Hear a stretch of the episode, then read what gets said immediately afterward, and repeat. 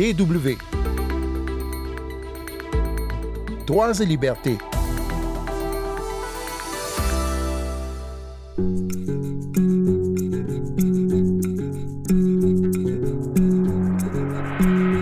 Vous, moi, nous avons tous une langue maternelle, parfois même plusieurs.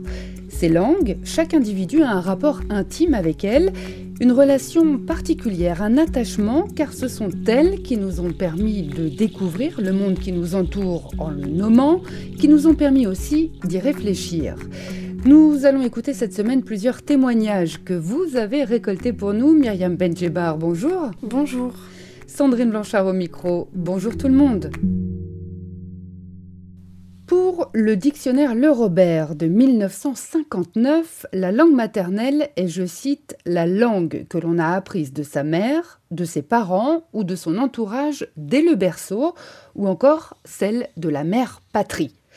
Mais il n'est pas rare que des personnes vivent dans un pays qui n'est pas celui où elles sont nées.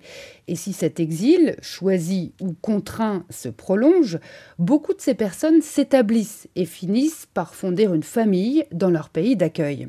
Quelle langue parler alors à ces enfants? Celle que l'on a apportée avec soi ou alors la langue du pays dans lequel ces enfants grandissent, dans laquelle ils seront scolarisés? Nous parlons cette semaine de langue maternelle parce que le 21 février est la journée internationale qui est consacrée à cette question. Myriam Benjebar, rebonjour. Rebonjour à tous. Vous êtes euh, stagiaire au sein de notre rédaction, vous venez de France et vous vous êtes intéressé à cette euh, question de la langue maternelle et du rapport qu'entretiennent des gens avec la langue qu'ils ont apprise en famille quand cette langue n'est pas celle du pays où ils vivent. Oui, c'est ça. J'ai tout d'abord interrogé Myriam, une femme âgée de 64 ans. Elle vit à Aix-la-Chapelle en Allemagne et elle est née à Touba, au Sénégal. Arrivée très jeune en Europe, Myriam parle de nombreuses langues. Nous allons en reparler tout à l'heure. Mais sa langue maternelle, c'est le malinké. Cette langue, elle l'a apprise de ses parents à la maison et une fois devenue mère à son tour, Myriam a tenu à transmettre aussi le malinké à ses enfants. Je leur parle aussi malinké. Et mes enfants aussi, euh, j'espère que mes enfants aussi euh, vont la parler à leurs enfants etc. Pour que cette langue ne meure pas. Dans la famille de Myriam, le malinké se transmet de génération en génération. Je lui ai donc demandé pourquoi elle a voulu que ses enfants apprennent aussi cette langue. Euh, chaque langue a une culture différente. Euh, la langue, c'est bien parce que pour se reconnaître entre nous et pour euh, aider les gens qui ont des difficultés. Comme moi, je parle plusieurs langues, je sais que c'est très utile. Bobo, bobo, bobo, doudounier. Bobo foulé, kinda ça veut dire euh, bébé. En fait, l'enfant, on demande à l'enfant de se calmer. Et puis on dit euh, qu'on va mettre euh, une sorte d'épice dans la sauce.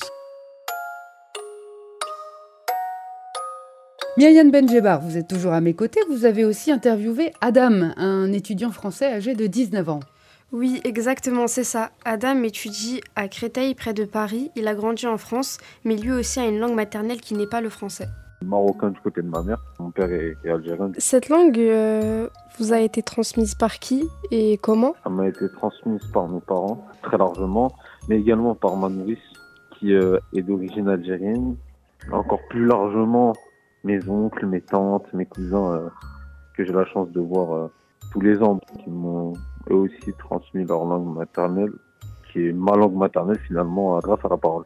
En quoi cette langue, là c'est l'arabe, et sa pratique, elle est bénéfique pour vous au quotidien? Je suis étudiant euh, à l'université de Créteil, une ville euh, dans, le, dans la banlieue également parisienne, dans 94. Et il s'avère que dans cette université, dans le secteur dans lequel j'étudie, c'est-à-dire en économie, il y a beaucoup d'étrangers. Il y a plusieurs reprises, je me suis retrouvé à, à leur donner des renseignements qu'ils n'avaient pas pu saisir. Voilà, je dirais plutôt que c'est c'est toujours mieux de parler deux langues qu'une langue, quelle que soit la langue. Et même pour, euh, je sais pas moi, pour un projet de vie, admettons que moi demain j'en ai marre de la France et que j'ai des bagages assez solides sur le plan scolaire, je parle, hein, pour pouvoir me permettre d'aller euh, dans un de mes pays. Euh, J'aurais pas comme euh, beaucoup de personnes la tâche qui est d'apprendre la langue. La langue est un enjeu important qui renvoie à des émotions fortes, mais aussi à une histoire. La langue que l'on parle dans une famille est parlée parce que cette famille a une histoire spécifique, des racines. La langue, ça n'est pas qu'un outil de communication, c'est aussi un instrument de pouvoir. Une hiérarchie ouverte ou sous-jacente s'établit alors jusqu'entre les langues qui reflète les hiérarchies sociales. Le linguiste Pierre Fratt est membre de l'Observatoire européen du plurilinguisme lui-même a grandi en Alsace, dans l'est de la France. Sa mère lui parlait alsacien quand il était enfant, mais petit à petit, cette langue régionale, patrimoniale, a disparu de l'usage dans les familles. Moi, par exemple, mes enfants, je leur ai parlé français, en français. Et jamais alsacien. Mhm. Voilà. Euh, quand j'étais étudiant, je faisais de la phonétique, donc j'ai appris euh, la production articulatoire des phonèmes. Et donc j'ai vu d'où venait mon, accent alsacien. Et donc j'ai fait un effort pour prononcer les, voyelles, etc., les, consonnes correctement euh, à la française.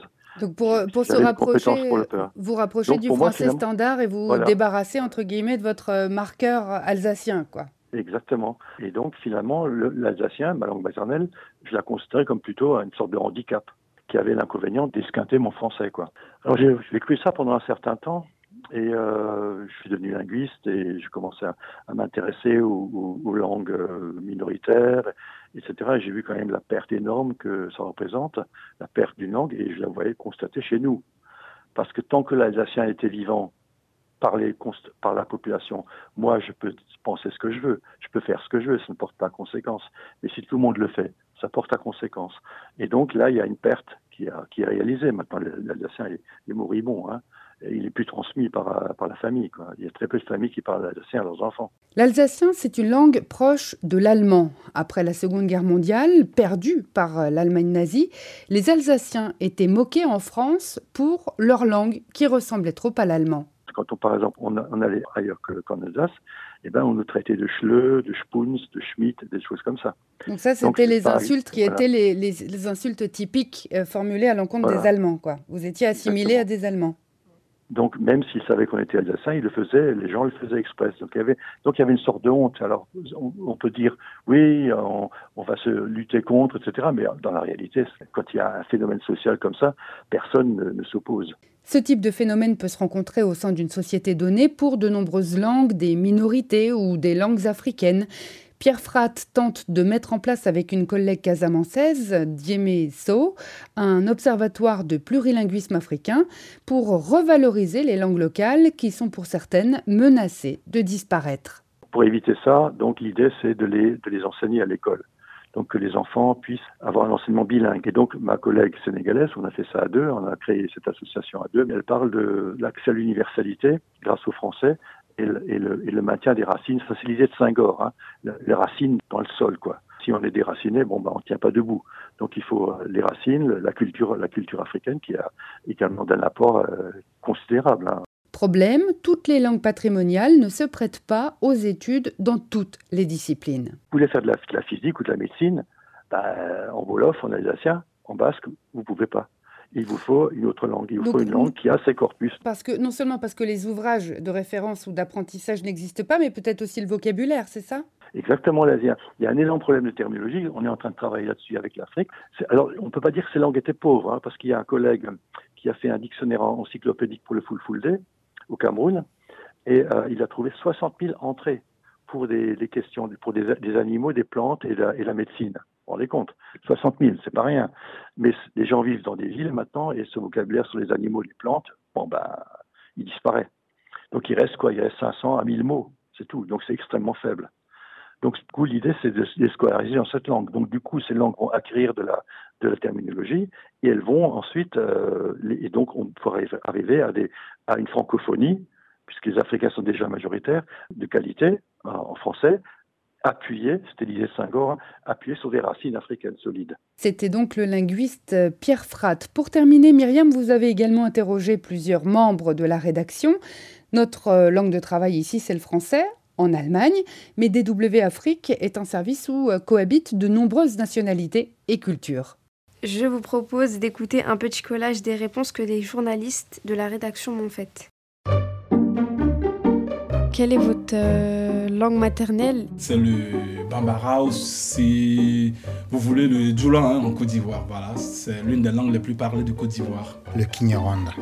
Eh bien, j'en suis pas si sûr. La langue de ma mère, en tout cas, est l'allemand. Euh, mais je suis parti en France, j'ai déménagé avec elle en France quand j'avais 10 ans, et donc toute ma scolarité, euh, mon, mon adolescence, mes études, je les ai faites en, en- en français. Et pourtant, ma langue maternelle, au sens strict du terme, serait l'allemand. Ma langue maternelle, c'est le Kinya Kasenga. Euh, le Soussou, le Poulard et le Malinké. Mais la langue la plus parlée, c'est bien le Soussou. Et quels sont vos mots préférés? C'est très difficile comme question. Euh, je ne sais pas, mais euh, Urukundo, euh, l'amour. Mes mots préférés, c'est Moana, qui signifie euh, fils ou enfant. Euh, mama, qui signifie mère. Kudia, qui signifie manger. Enike, ça veut dire merci. Et Kakene, comment vas-tu quand je vais demander les, les nouvelles de quelqu'un Voilà. Avez-vous des moments dans votre vie de tous les jours où euh, cette langue elle ressort plus? Ça m'arrive quelquefois euh, ici au travail, l'étonnement par exemple, quand je dis Eh Manayang pour dire euh, Oh mon Dieu. Plus je passe de temps en Allemagne, parce que ça fait que quelques années que je vis à nouveau ici, plus ces mots, euh, les exclamations, les petits automatismes, euh, les jurons me viennent aussi en allemand. Il m'arrive très rarement de, de penser à ma, à ma langue maternelle, par exemple. Et euh, vous connaissez des musiques ou des comptines Ni mwinyi wa lungu, ni mwinyi wa lungu, kandendea, ni mwinyi wa lungu, ni mwinyi wa lungu, kandendea. Qui signifie euh, les roitelets, c'est les rois de, de la forêt ou de la brousse.